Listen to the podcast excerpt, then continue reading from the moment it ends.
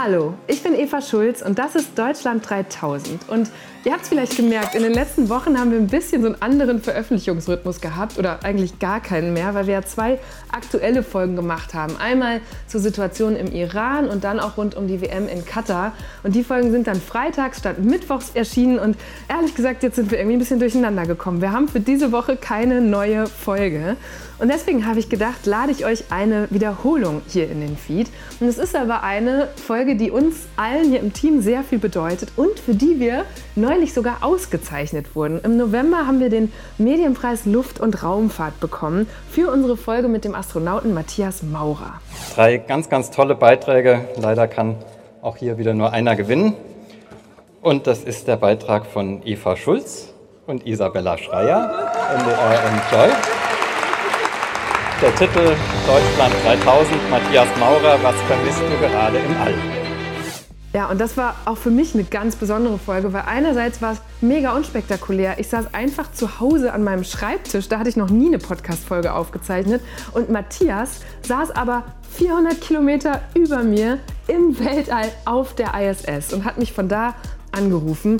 Und das war wirklich, ja, einfach eine super Special-Folge und auch mega interessant. Ich persönlich war von vorne bis hinten fasziniert von allem, was er mir erzählt hat und habe dann natürlich auch verfolgt, als er oben war, was da alles passiert ist. Er war gerade wenige Wochen oben, als der Krieg in der Ukraine ausgebrochen ist. Und da er ja auch russische Kosmonauten mit auf der ISS hatte, habe ich mich echt die ganze Zeit gefragt, wie ist da wohl die Stimmung? Dann hatten die Touris zu Besuch, Weltraumtouristen. Wie ist das? Darüber hatten wir im Vorfeld gesprochen. Ich würde richtig gerne hören, wie es ihm dann wirklich mit denen ergangen ist und habe mir deshalb fürs neue Jahr vorgenommen, Matthias nochmal zu Deutschland 3000 einzuladen. Und genau deshalb habe ich auch gedacht, ist ja vielleicht gar nicht schlecht, falls ihr Bock habt, euch die Folge nochmal anzuhören. Oder wenn ihr sie noch nicht gehört habt, könnt ihr euch quasi jetzt schon vorbereiten.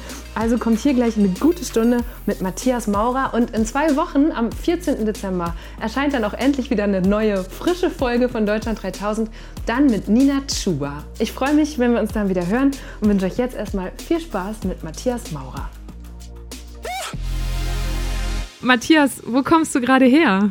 Also momentan bin ich in den USA, ähm, in Houston noch. In zwei Wochen geht's dann rüber nach Florida, weil die letzte Woche vom Start sind wir in Quarantäne in Florida und dann am 30. Oktober geht's hoffentlich dann in mein Raumschiff und hoch zur ISS. Genau, das sind nicht mal mehr drei Wochen. Was macht man in diesen letzten Tagen, so auf den letzten Metern vor dem Start?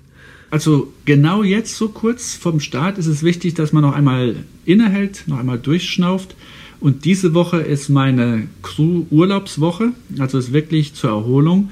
Ähm, ich habe frei, ich mache mhm. nur ein bisschen Sport und äh, ja, nebenbei rede ich halt jetzt noch mit dir.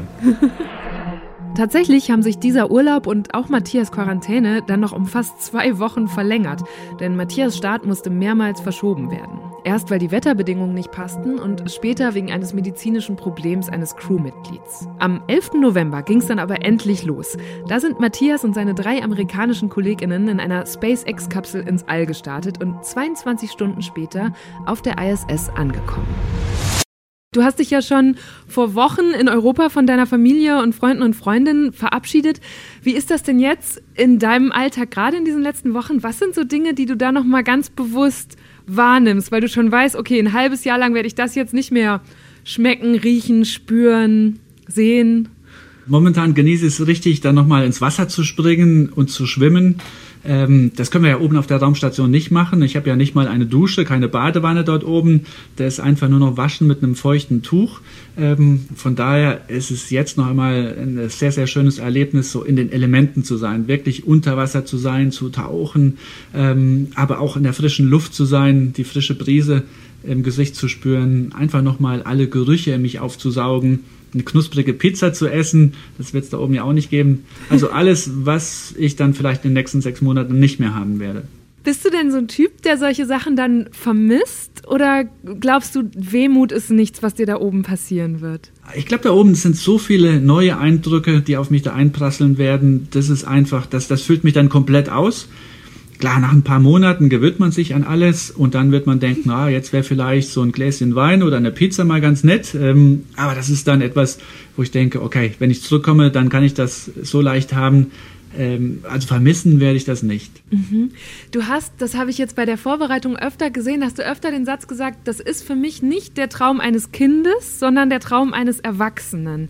Wie hätte denn der neunjährige, zehnjährige Matthias wohl reagiert, wenn man ihm damals gesagt hätte, mit 51 fliegst du mal auf die ISS? Ich glaube, das hätte der kleine Matthias damals überhaupt gar nicht verstanden. Also ich komme ja aus dem Saarland und das Saarland war, als ich ein kleiner Junge war, ein Tieffluggebiet. Äh, da haben die Amerikaner sehr viele ähm, ja, Kampfflüge geübt ähm, im Tiefflug. Die sind dann ja, fast schon über unser Haus da drüber geschossen, in, im ganz niedrigen Flug. Und ich war immer total begeistert davon. Ich dachte, ey, die Jungs in ihren fliegenden Kisten dort oben, die haben den besten Blick.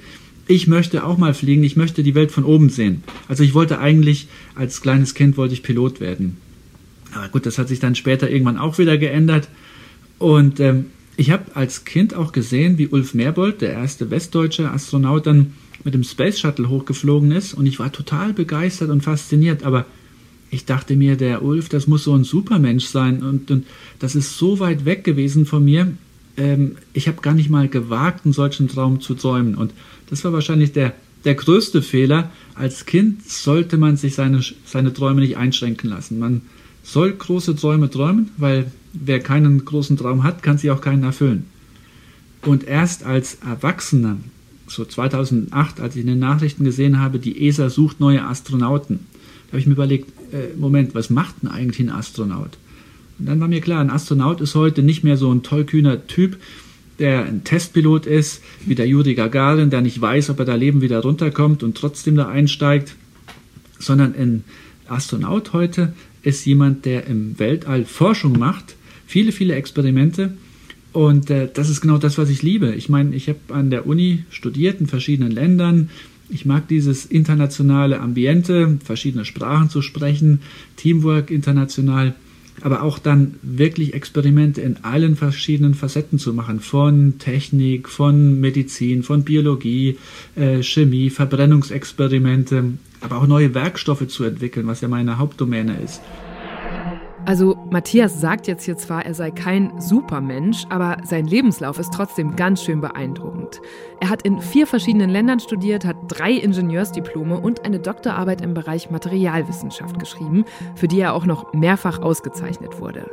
Außerdem war er verantwortlich für die Erfindung von mehr als zehn patentierten Anwendungen. Er spricht fließend Englisch, Spanisch, Französisch, ein bisschen Italienisch und hat zuletzt für seine Arbeit als Astronaut auch noch angefangen, Russisch und Chinesisch zu lernen.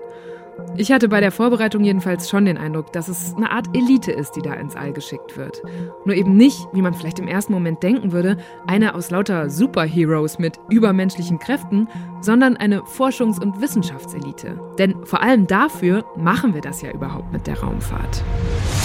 Und natürlich das Abenteuer als Astronaut, äh, hochzufliegen, einen Blick auf die Erde zu haben. Also das war für mich damals äh, die Entscheidung zu sagen, ey, der Traum, Astronaut zu werden, das ist was für dich. Und weißt du noch, wann der Moment war, in dem du zum ersten Mal gedacht hast, das ist jetzt auch tatsächlich realistisch für mich? Weil es ist ja, also es ist ja, kann man ja an wenigen Fingern abzählen, für wie viele Menschen das überhaupt jemals realistisch wird in der ganzen Welt. War eigentlich ziemlich kurz nach, diesem, ähm, nach diesen Nachrichten im Fernsehen, als ich gelesen habe, die ESA sucht neue Astronauten. Dann habe ich mich natürlich direkt auch hingesetzt und ähm, im Internet geguckt, okay, was sind die Bedingungen? Was muss ein Astronaut können? Und äh, ja, als Werkstoffwissenschaftler decke ich sehr viel von den Forschungsfeldern ab, was wir dort oben im, im Weltall machen. Und nach meinem Studium mhm. habe ich auch in der Medizinforschung gearbeitet. Ich habe damals Blutfilter entwickelt und ja, das bedeutet auch die medizinischen Experimente, die wir oben machen, die kann ich auch gut abdecken. Von daher ähm, war das eigentlich fast schon ein Volltreffer. Hatte ich vorher gar nicht so erwartet, weil ich dachte, da muss man vielleicht Pilot sein oder man muss Luft- und Raumfahrttechnik studiert haben. Aber äh, prinzipiell ist die ESA sehr offen. Man muss eigentlich nur entweder ein Ingenieur oder äh, ein Naturwissenschaftler sein und dann genügend Sozialkompetenz mitbringen. Also in der Lage sein, mit fremden Menschen, die aus einem anderen Land, aus einer anderen Kultur kommen, äh, sechs Monate lang auf einem abgeschlossenen Raum effizient zusammenzuarbeiten, nicht in Panik zu geraten, auch in Krisensituationen einen kühlen Kopf zu bewahren und wenn es erforderlich ist, dass man die Führung übernimmt, dann muss man halt der Teamführer werden. Aber wenn es erforderlich ist, dass man ein Follower wird, also dass man quasi ähm, einem anderen äh, folgt, dann ist auch das ganz mhm. wichtig. Und, und das sind die Qualitäten, die ein Astronaut heute braucht. Und dann hast du dich da 2008 beworben, wurdest aber ja nicht genommen, bist aber trotzdem 13 Jahre lang dran geblieben, obwohl ja damals klar war, okay, das wird jetzt erstmal jahrelang keine weitere Chance geben. Wo kam das her, dass du da so ein Durchhaltevermögen hattest und weiter dran geglaubt hast? Also ich war da, ich will mal sagen, ich war da so richtig angefixt. Also 2008 habe ich mich beworben, die Auswahl ging genau ein Jahr lang bis 2009. Und ich habe dann so viel gelernt über den Beruf des Astronauten, über das Thema Weltraum. Und als 2009 der Generaldirektor der ESA äh, gesagt hat, okay, jetzt habe ich zehn finale Kandidaten, ihr habt alle das Zeug, Astronaut zu werden. Ich war einer von diesen zehn. Ähm, dann hat er aber gesagt, mhm. ich habe schlechte Nachrichten, ich habe nur sechs Tickets fürs All. Und du, Matthias, wirst einer von den vieren sein, die ich hier rauswählen muss. Du wirst nie Astronaut werden das war ein, das war ein Moment, wo ich dachte, da zieht mir jemand den Boden an den Füßen weg, weil wäre ich in der ersten Runde rausgeflogen, mhm. hätte ich gedacht, klar, Astronaut, dafür brauchst du einen Supertyp, ja. äh, das bin ich nicht und ähm, das hatte ich quasi schon erwartet. Aber wenn du dann nachher wirklich am Ende ankommst und man sagt dir, du hast das Zeug dafür, aber ich habe bloß keine Fahrkarte für dich, äh, dann denkst du, ey, das kann doch wohl nicht wahr sein. So, und dann ähm, zu dem Zeitpunkt war das ISS-Programm finanziert bis 2015. Und als es dann 2014 anstand, äh, das Programm zu verlängern, kam der Generaldirektor wieder auf mich zu und hat gesagt, ähm, ey, du wolltest doch mal Astronaut werden, willst du es immer noch? Ich hätte jetzt neue Tickets. Und dann habe ich gemeint, ey, was für eine Frage. Klar, und ich war zwischen 2010 und 2014 schon bei der ESA angestellt, weil ich einfach mich entschlossen hatte, ich will jetzt in dem Bereich Raumfahrt weiterarbeiten. Und das war damals dann ähm, mein Startvorteil. Ich war der Einzige von uns Vieren, die nicht genommen wurden damals, ähm, der sich entschlossen hat, trotzdem bei der ESA anfangen zu arbeiten. Und äh, ja, seit 2015 bin ich jetzt Astronaut und seit anderthalb Jahren jetzt ganz aktiv nur im Training für diese Mission. Und war dieses Durchhalten, obwohl einem jemand oder ziemlich viele sagen, das wird erstmal nichts, was, was dir immer schon lag und auch so ein Ehrgeiz dann trotzdem durchzuziehen? Warst du schon als Kind und Jugendlicher so? Wo kommt das her? Ja, man braucht Steherqualitäten, da hast du recht, aber ich meine, wenn du etwas wirklich liebst, etwas unglaublich magst und dann dann machst du das einfach. Also dieser Antrieb, der kommt eigentlich, ich muss mich dafür jetzt nicht zwingen, sondern das, das ist einfach, mir macht es Freude. Und als ich bei der ESA anfing zu arbeiten, anfangs jetzt nicht in der Funktion als Astronaut, sondern als Unterstützer für Astronauten ähm, und später dann in der Entwicklung von neuen Projekten, das hat mir einfach so viel Freude gemacht. Ich habe gesehen, ich kann Raumfahrt beeinflussen, auch ohne Astronaut zu sein. Ich kann schon die Rückkehr zum Mond vorbereiten in meiner damaligen Funktion. Ich war Projektleiter für den Aufbau der neuen Trainingsanlage für, für den Mond. Und da war ich, ganz, ganz stolz drauf. Und äh, wenn die Astronauten in Zukunft, und vielleicht auch sogar ich, in Zukunft zum Mond fliege, dann werden wir in dieser neuen Trainingsanlage trainieren. Und äh, also ich habe da richtig was leisten können und ähm, helfe hoffentlich dann auch damit, dass äh, zukünftige Generationen sich den Traum erfüllen können. Das finde ich echt beeindruckend, diese Vorstellung. Ne?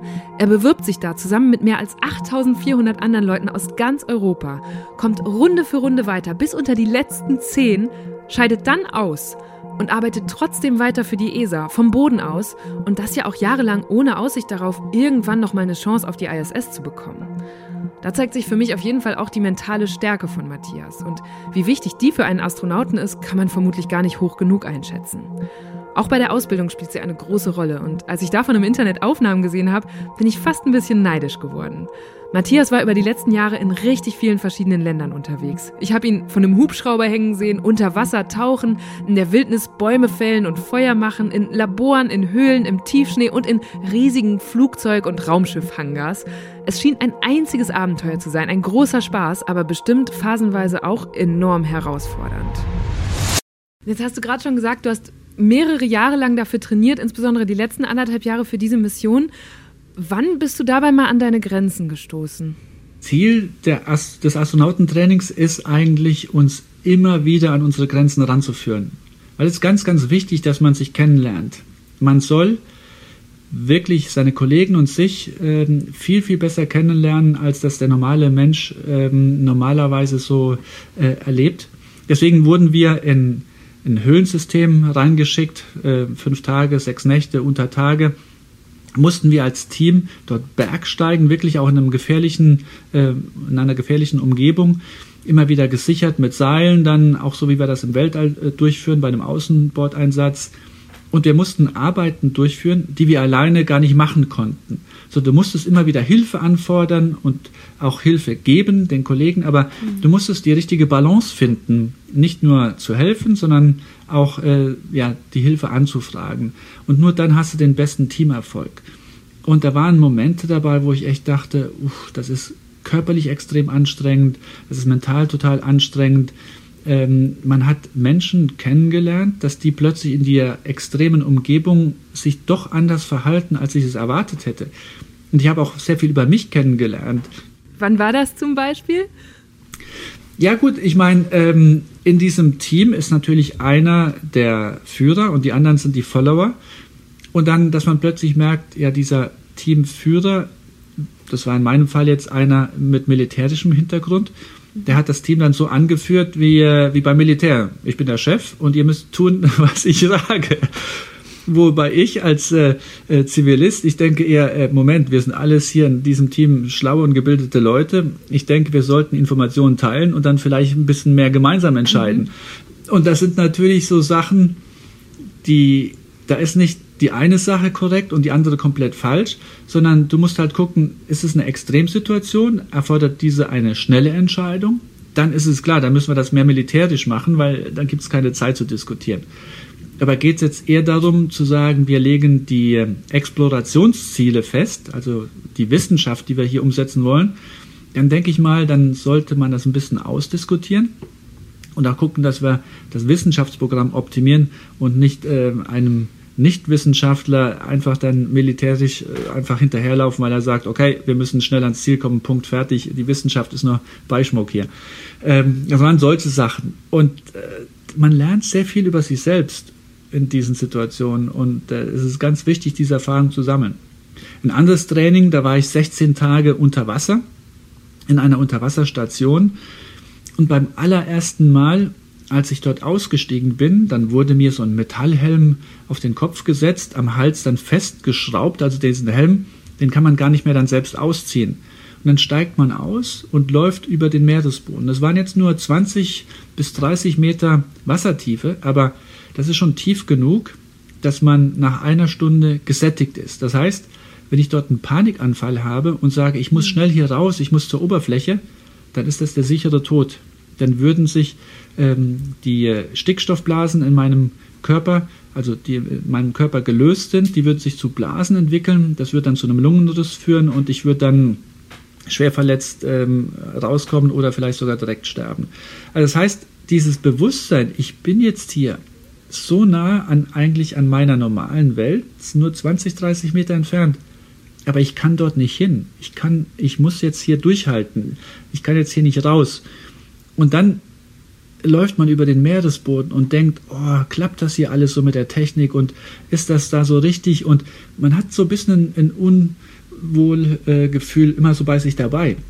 Aber beim zweiten Einsatz ziehe ich mir morgen meinen Helm auf, krabbel dort raus und laufe über den Meeresboden. Um mich herum schwimmen die Fische. Ich schaue mir dieses blaue Wasser an und denke, hey, das ist meine neue Umgebung. Das ist meine neue Umwelt. Hier gehöre ich hin. Das ist toll.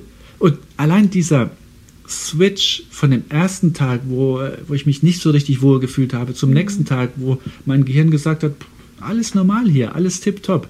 Ähm, das ist einfach ein unglaubliches Gefühl zu sehen, wie anpassungsfähig das menschliche Gehirn ist, ähm, sich an neue Situationen, neue Umgebungen anzupassen.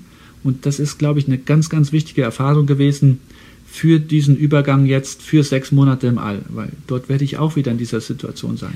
Glaubst du, dass du als Matthias dich verändert hast durch diese vielen Extremsituationen, die du da jetzt auch in kurzer Zeit erlebt hast? Ja, ich denke, jeder Mensch ähm, reift ja, entwickelt sich weiter und die ganzen vielen Situationen, die ich jetzt erleben durfte, ähm, die geben mir natürlich ähm, auch etwas zurück, die verändern den Menschen Matthias hoffentlich in eine Richtung, dass ich ruhiger werde, dass ich gelassener werde, dass ich vielleicht auch offener werde für unbekannte Situationen, äh, dass ich die einfach auf mich zukommen lasse und dann sage, ich habe jetzt so viel Erfahrung gesammelt, ich kann eigentlich in jeder Situation, auch wenn sie komplett neu ist, werde ich mich wiederfinden ähm, und werde dort das Richtige tun.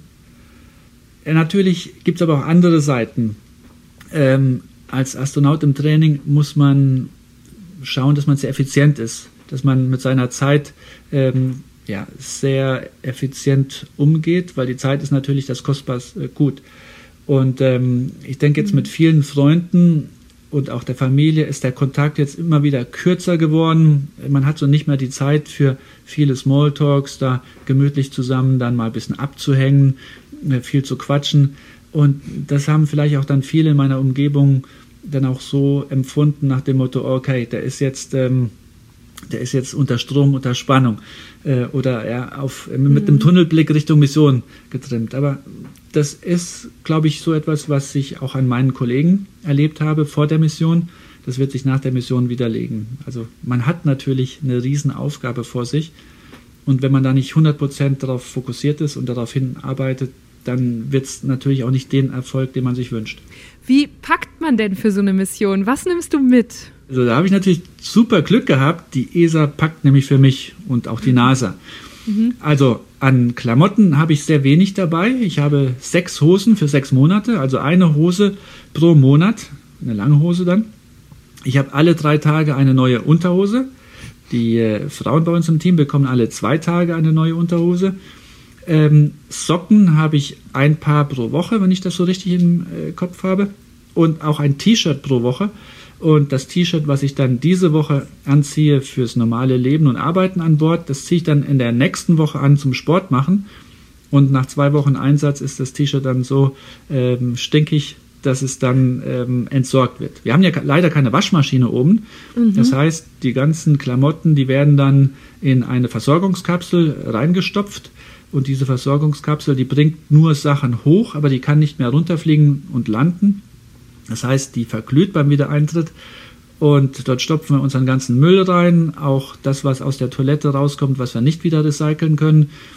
Und das heißt, nicht jede Sternschnuppe, die man am Nachthimmel sieht, ist äh, eine romantische Sternschnuppe. Manchmal ist es auch nur äh, der Müll von Matthias. Deine dreckige Wäsche. Aber du darfst auch ein paar persönliche Gegenstände ja, glaube ich, mitnehmen, oder? Wie war das? 1,5 Kilo habe ich im Kopf oder ist das sogar zu viel schon? 1,5 Kilo durfte ich an privaten Sachen mitnehmen. Und dann habe ich mal Kleinigkeiten eingepackt, die jetzt wichtig sind für mich, für meine Freunde, für meine Familie. Ähm, ich habe da so ein paar Eheringe von äh, ganz engen Freunden mit dabei, weil das ist für die was Romantisches dann zu sagen, okay, äh, ihr Ehering war dann im All, schon mal ein bisschen Weltraum geschnuppert. Aber ich habe auch ein paar kleine Geschenke mit dabei, weil ich werde ja oben auch an Weihnachten sein. Und damit ich da für meine Crewkollegen eine kleine Überraschung habe, habe ich dann halt da was eingepackt. Ah. Ja, du hast auch saarländisches Essen dabei, habe ich gesehen. Das saarländische Essen, das, äh, darauf freue ich mich total. Ich habe das noch nicht ausprobiert. Ich habe nämlich gesagt, ähm, ich würde ganz gerne ein Stückchen Heimat mitnehmen und äh, liebe Saarländer, sucht mir bitte was aus, macht Vorschläge. Und dann waren verschiedene Köche aus der Region dann so begeistert und haben gesagt, wir machen da mit. Wir entwickeln ein Weltraumessen für unseren Astronauten. Und ähm, das fiel leider dann in die Corona-Zeit, wo dann wenige Menschen ins Restaurant gehen konnten und das ausprobieren konnten. Das war im Endeffekt eine Online-Befragung dann. Aber ich hoffe, wenn Corona mal vorbei ist, jetzt während der Mission, dass dann die ganzen Restaurants, die da mitgemacht haben, das Essen wieder anbieten, sodass dann die Saarländer das nochmal probieren können. Ich habe jetzt ähm, ein ganz tolles Ragout mit oben dabei, eine Kartoffelsuppe als Vorspeise, dann Geheiratete und ähm, die rostigen Ritter als Nachspeise. Also es wird ein tolles Essen, das werde ich teilen mit meinen Crewkollegen und da freue ich mich schon total drauf. Und wie muss ich mir deinen Alltag in dieser, in dieser, ja, das klingt ja so ein bisschen wie so eine Space-WG, wie muss ich mir euren Alltag da vorstellen? Recht, das ist eine Space WG. Ähm, ist Big Brother, aber halt im Weltraum. Wir haben dort immer die Kameras aktiviert, also unsere Kontrollzentren. Die können mhm. uns da zuschauen, über die Schulter gucken. Auch ihr äh, draußen im World Wide Web, ihr könnt da euch einwählen. Ähm, wir haben immer ein paar Kameraviews aktiv geschaltet, zumindest während des Tags. Nachts schalten wir die aus, weil ein bisschen Privatsphäre haben wir dann auch. Ähm, ja, wir stehen morgens auf, äh, haben eine Stunde für Frühstück, ein bisschen Katzenwäsche und ähm, ja, für erstes Material einzusammeln und dann um 8 Uhr, Pi mal Daumen, ist dann eine kleine Konferenz. Dann funken wir nach Houston und sagen, Houston, was haben wir heute auf unserer Timeline? Also was ist heute unser Stundenplan? Und ähm, der Plan ist aber auch im Computer abgebildet. Und dann habe ich wie einen Stundenplan in der Schule. Und dann steht dann von 8 bis 9 habe ich dann dieses Experiment. Von 9 bis 10 habe ich ein anderes Experiment. Äh, von 10 bis 11 reparierst du dies und jenes. Dann irgendwann ist eine Mittagspause. Dann habe ich auch Sport. Ich muss ja jeden Tag zwei Stunden Sport machen. Eine Stunde Kreislauftraining, also Fitness. Da haben wir ein Laufband, ein Fahrrad. Ähm, und dann eine Stunde ähm, steht Mucki-Training an. Da habe ich dann ja so eine Art Gewichthebeanlage dort oben. Gewichtheben in Schwerlosigkeit äh, funktioniert natürlich nicht. Aber wir drücken gegen den Widerstand. Das ist dann ähnlich wie in der Muckibude im Fitnessstudio. Ähm, das müssen wir machen, weil in der Schwerelosigkeit passiert sehr viel mit dem menschlichen Körper. Wir sind dort ja, schwerelos. Das bedeutet, wir sind wie den ganzen Tag auf dem Wasserbett zu liegen. Jetzt stell dir vor, du liegst sechs Monate auf dem Wasserbett deine Muskeln bauen ab, deine Knochen denken, äh, Wasserbett brauche ich nicht so stabile Knochen. Das Immunsystem wird schwächer, die Augen werden schlechter, die Flüssigkeit im Körper lagert sich um und das führt dazu, dass wir im Endeffekt bis zu ein Liter Blut verlieren. Also jetzt nicht dadurch, dass ich blute, sondern der Körper denkt einfach, ich mhm. brauche gar nicht diese Flüssigkeit und baut es ab. Also wir haben einen trockenen Blutverlust. Und ähm, damit wir jetzt aber da oben nicht äh, vorzeitig altern und krank und schwach werden und dass wir auch fit bleiben für die Rückkehr, Rückkehr auf den Boden, deswegen müssen wir dieses Fitnessprogramm machen, also jeden Tag zwei Stunden trainieren. Eine ausgewogene Ernährung ist wichtig, wir nehmen auch ein paar Medikamente ein und ähm, ja, dann machen wir sehr viele Experimente. Teile dieser Experimente machen wir an uns selbst. Also ich habe auch gelernt, wie ich mir selbst Blut abnehme. Das ist etwas, was ich gar nicht gern mache. Ähm, aber gut, muss mhm. halt sein. Ähm, dieses Blut ist dann wichtig für die äh, Wissenschaftler auf dem Boden. Die wollen dann natürlich gucken, wie verändern sich meine Blutwerte während des Fluges im Vergleich zu den Blutwerten vor dem Flug. Zu Matthias Ausbildung gehörte übrigens auch, sich zur Not selbst einen Zahn ziehen zu können. Brrr. Und tatsächlich sind er und seine Kolleginnen und Kollegen nicht nur hinsichtlich ihrer Blutwerte auch selbst Untersuchungsobjekte. Die Experimente im Weltraum tragen dazu bei, Krankheiten wie Osteoporose, Schlaganfall, Krebs oder Parkinson besser zu verstehen. Während seiner sechs Monate im All wird Matthias insgesamt über 100 Experimente durchführen, in Bereichen wie Medizin, Physik, künstlicher Intelligenz und nicht zuletzt seinem Spezialgebiet der Materialwissenschaft. Jetzt hast du gerade schon gesagt, ihr macht richtig, richtig viele Experimente in der Zeit, in der du oben bist. Und das ist ja immer für, ich glaube, wenn ich es richtig verstanden habe, für unterschiedliche Forschungsteams oder Entwicklungsabteilungen von Unternehmen. Das heißt, hunderte, vielleicht tausende Menschen warten fiebernd auf die Daten und die Erkenntnisse, die du da sammelst. Dann ist das Ganze auch noch schweineteuer, also dass du da oben das alles machst.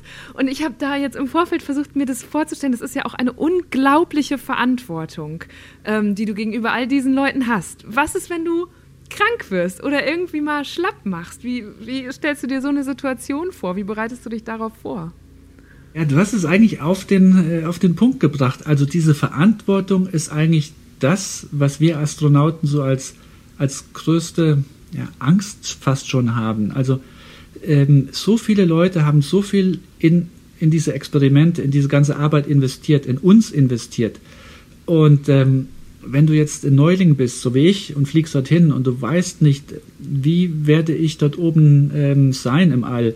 Werde ich genauso effizient und fit sein oder, oder muss ich mich da erstmal anpassen? Ist mir am Anfang erst einmal schlecht? Vertrage ich die Schwerelosigkeit? Mhm. Das sind so die Gedanken, die man sich macht, weil ähm, ich möchte natürlich das abliefern, was die Leute von mir erwarten. Ähm, und ja, die Sorge, dass man ein Underperformer ist, also dass man nicht das bringt, was von einem erwartet wird, das ist so das, was so ein bisschen die Unruhe, Unruhe in einem Astronauten dann erzeugt.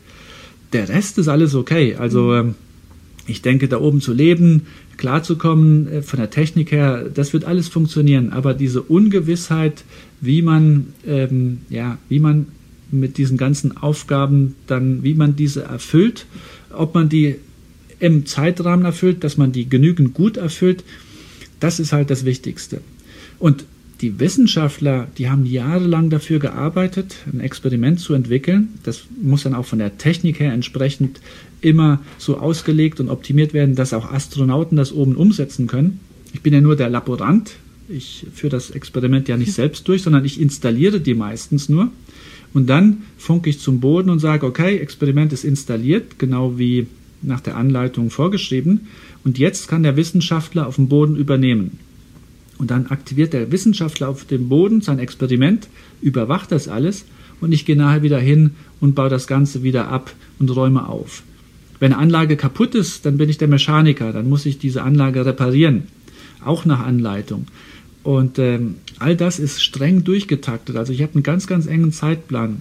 Und am Anfang hat mir der ESA-Psychologe schon gesagt, Matthias, wenn du oben ankommst, dann wird mit dir das passieren, was jedem Astronauten passiert. Du wirst sehen, dass deine Kollegen, die jetzt schon ein halbes Jahr oben sind, die sind super effizient. Die wissen alles, die, die mhm. bewegen sich äh, wie ein Fisch im Wasser. Du kommst oben an, du wirst total überfordert sein. Du weißt nicht, wie du schläfst, du weißt nicht, wie du aufs Klo gehst, du weißt nicht, wie du isst, du weißt nicht, wie du dich fortbewegst. Äh, du hast zwar alles trainiert, aber da oben ist alles nochmal anders. Dein Körper wird vielleicht Probleme haben, du wirst ähm, du wirst reisekrank sein, also die Weltraumkrankheit äh, mhm. betrifft 85 Prozent der Astronauten am Anfang. Das heißt, ich gehe davon aus, dass ich auch ein bisschen krank sein werde. Mhm. Und gleichzeitig hast du diese Erwartungshaltung, du musst jetzt abliefern, du musst leisten. Und ähm, ja, allein zu wissen, dass dieses Gefühl einsetzen wird und dass es normal ist für ja, Neuling am Anfang, das, das hilft mir schon. Und dann werde ich oben ankommen und sagen, okay, ich bin jetzt überfordert und ich muss jetzt erst einmal meine Ruhe hier finden und mich eingewöhnen, aber das ist normal. Und das zu akzeptieren, das ist, glaube ich, ganz, ganz wichtig. Und äh, das andere wird dann schon automatisch kommen. Jetzt gibt es ja auch Gefahren. 1997 hat der deutsche Astronaut Reinhard Ewald ein Feuer auf der Mir erlebt, weil sich da ein Sauerstoffbehälter entzündet hat. Panne in der russischen Raumstation Mir. Als ein Luftfilter in Brand geriet, musste die Besatzung heute früh Atemschutzmasken anlegen. Der Schwelbrand konnte rasch gelöscht werden. Die sechs Kosmonauten, unter ihnen der Deutsche Reinhold Ewald, untersuchten und beseitigten stundenlang Schäden.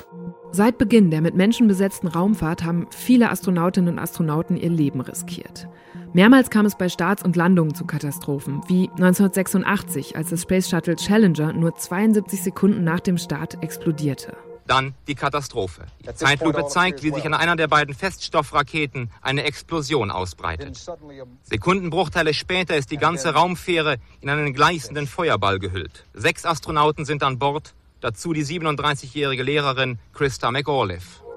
Ich erinnere mich auch noch, wie ich 2003, da war ich zwölf, in den Nachrichten gesehen habe, dass sieben Astronautinnen und Astronauten bei ihrer Rückkehr mit der Raumfähre Columbia gestorben waren. Guten Abend, meine Damen und Herren. Die Raumfähre Columbia ist heute 60.000 Meter von der Erde entfernt zerbrochen und in einzelnen Trümmerteilen abgestürzt. Sie befand sich da schon auf ihrem Weg zurück zur Erde, als gegen 15 Uhr unserer Zeit der Kontakt zwischen dem Kontrollzentrum der NASA und der Besatzung der Columbia abbrach. Was für ein Gefühl lösen denn diese Geschichten bei dir aus? Also Reinhold Ewald ist mein Mentor. Ähm, er hat mir sehr, sehr viel geholfen bei dem Astronautentraining, auch bei dem Prozess, Astronaut zu werden. Auch jetzt wird er mit dabei sein beim Start. Ähm, das sind natürlich ganz, ganz wichtige Erfahrungen, die Reinhold da gesammelt hat oder auch die meine Kollegen gesammelt haben, die jetzt ähm, die Astronautenkollegen kannten, die bei der Challenger-Katastrophe oder bei der Columbia-Katastrophe ums Leben kamen. Und äh, es ruft einem immer wieder ins Bewusstsein, dass es ein gefährlicher Job ist. Aber ich vertraue natürlich auch auf die Leistung der Ingenieure. Also aus all diesen Katastrophen hat man sehr viel gelernt. Man hat immer wieder versucht, etwas besser zu machen, die Systeme sicherer zu machen. Aber Perfektion gibt es natürlich nicht. Wir sind immer noch Pioniere dort draußen im Weltall. Es ist immer noch nicht die Normalität, dass alle Menschen rausfliegen können und dass die Raumfahrt schon so sicher ist, wie es heutzutage die Luftfahrt ist. Aber ähm, das ist ein Risiko, was jeder meiner Kollegen und ich auch dann in Kauf nehmen, weil wir wollen ja was bewegen. Wir wollen ja ähm, etwas Neues anstoßen, etwas erkunden. Und ähm, wenn man einen Traum hat, dann muss man auch bereit sein, ein gewisses Wagnis für die Erfüllung des Traums einzugehen, weil ansonsten sollte man sein Bett nicht verlassen und äh, ja, dort ist man am sichersten aufgehoben. Also ich denke, das begleitet einen natürlich unterschwellig, aber im Alltag, ähm, im Alltag ist das dann sehr schnell abgehakt und nur so bei Extremsituationen wie vor dem Start reflektiert man noch einmal und vermutlich ist es auch ein Gefühl, was die Freunde und die Familie stärker belastet als die Astronauten selbst in der Kapsel. Ähm, du bist ja auch in einer besonderen Situation, weil nämlich mit dir, also du und ein weiterer ESA-Astronaut gleichzeitig an Bord sein werden. Das ist sehr ungewöhnlich, dass zwei Leute von der ESA oben sind. Welche Rolle spielt Europa in der internationalen Raumfahrt? Wenn ich jetzt oben ankomme, dann wird mein Kollege Thomas Pesquet noch oben sein. Er wird sogar Commander der internationalen Raumstation sein. Und ähm, das ist ein ganz schönes Zeichen, dass ein Franzose jetzt ähm, dann die Rolle für die Verantwortlichkeit für das Columbus-Modul an einen Deutschen übergibt. Und nach sechs Monaten kommt dann meine italienische Kollegin Samantha Cristoforetti hoch. Und dann werde ich dann an Samantha übergeben. Und das bedeutet, wir haben jetzt 1,5 Jahre eine kontinuierliche Präsenz eines Europäers im All. Tja, also das sollte leider nicht mehr ganz klappen. Dadurch, dass Matthias dann später gestartet ist, als zum Zeitpunkt unseres Gesprächs noch geplant war, wurde diese Kontinuität für dreieinhalb Tage unterbrochen. Aber er will jetzt gerade, glaube ich, auch eher auf die größere Bedeutung davon hinaus. Wir fliegen zwar seit 21 Jahren zur Raumstation, aber wir hatten noch nie einen solchen Moment, dass wir so lange am Stück Europäer an Bord hatten. Und das soll auch ein Zeichen sein für die Europäer zu sehen, okay, es ist jetzt nicht ein Franzose oben und dann kommt ein Deutscher hoch, sondern und dann eine Italienerin, sondern wir sind mhm. alles Europäer. Wir machen das gemeinsam. Also diesen stärkeren europäischen Gedanken zu spüren, das ist ganz, ganz wichtig für uns und für die ESA. Und das möchten wir teilen. Und ähm, ja, also nach der ISS wird es dann weitergehen Richtung Mond und die ESA ist bei diesem Programm, wenn es Richtung Mond geht, äh, ein noch stärkerer Partner mit der, mit der NASA. Ähm, bei dem ISS-Programm stellen wir aus Europa 8,3 Prozent des gesamten Programms. Ähm, bei dem Programm Richtung Mond werden wir da ordentlich nochmal eine Schippe drauflegen. Also wir werden dann auch bis Ende des Jahrzehnts sehen, dass drei Europäer und das ist jetzt unwichtig, ob das ein Deutscher, ein Franzose, ein Italiener oder ein Engländer ist oder von einem der anderen vielen Mitgliedsländer der ESA, wir werden drei Europäer Richtung Mond fliegen sehen. Noch nicht auf die Oberfläche des Mondes, das ist dann der nächste Schritt. Aber auch das werden wir in den nächsten zehn Jahren sehen. Und ich denke, Raumfahrt ist ein, ein wachsender Markt. Wir sehen es jetzt besonders in den USA, dass immer mehr Firmen hier in kommerziell einsteigen, ein Geschäftsmodell entwickelt haben. Das fing an mit den Satellitenbildern, die man wunderbar verkaufen kann für Wetterdaten, für Erdbeobachtungsdaten. Mhm.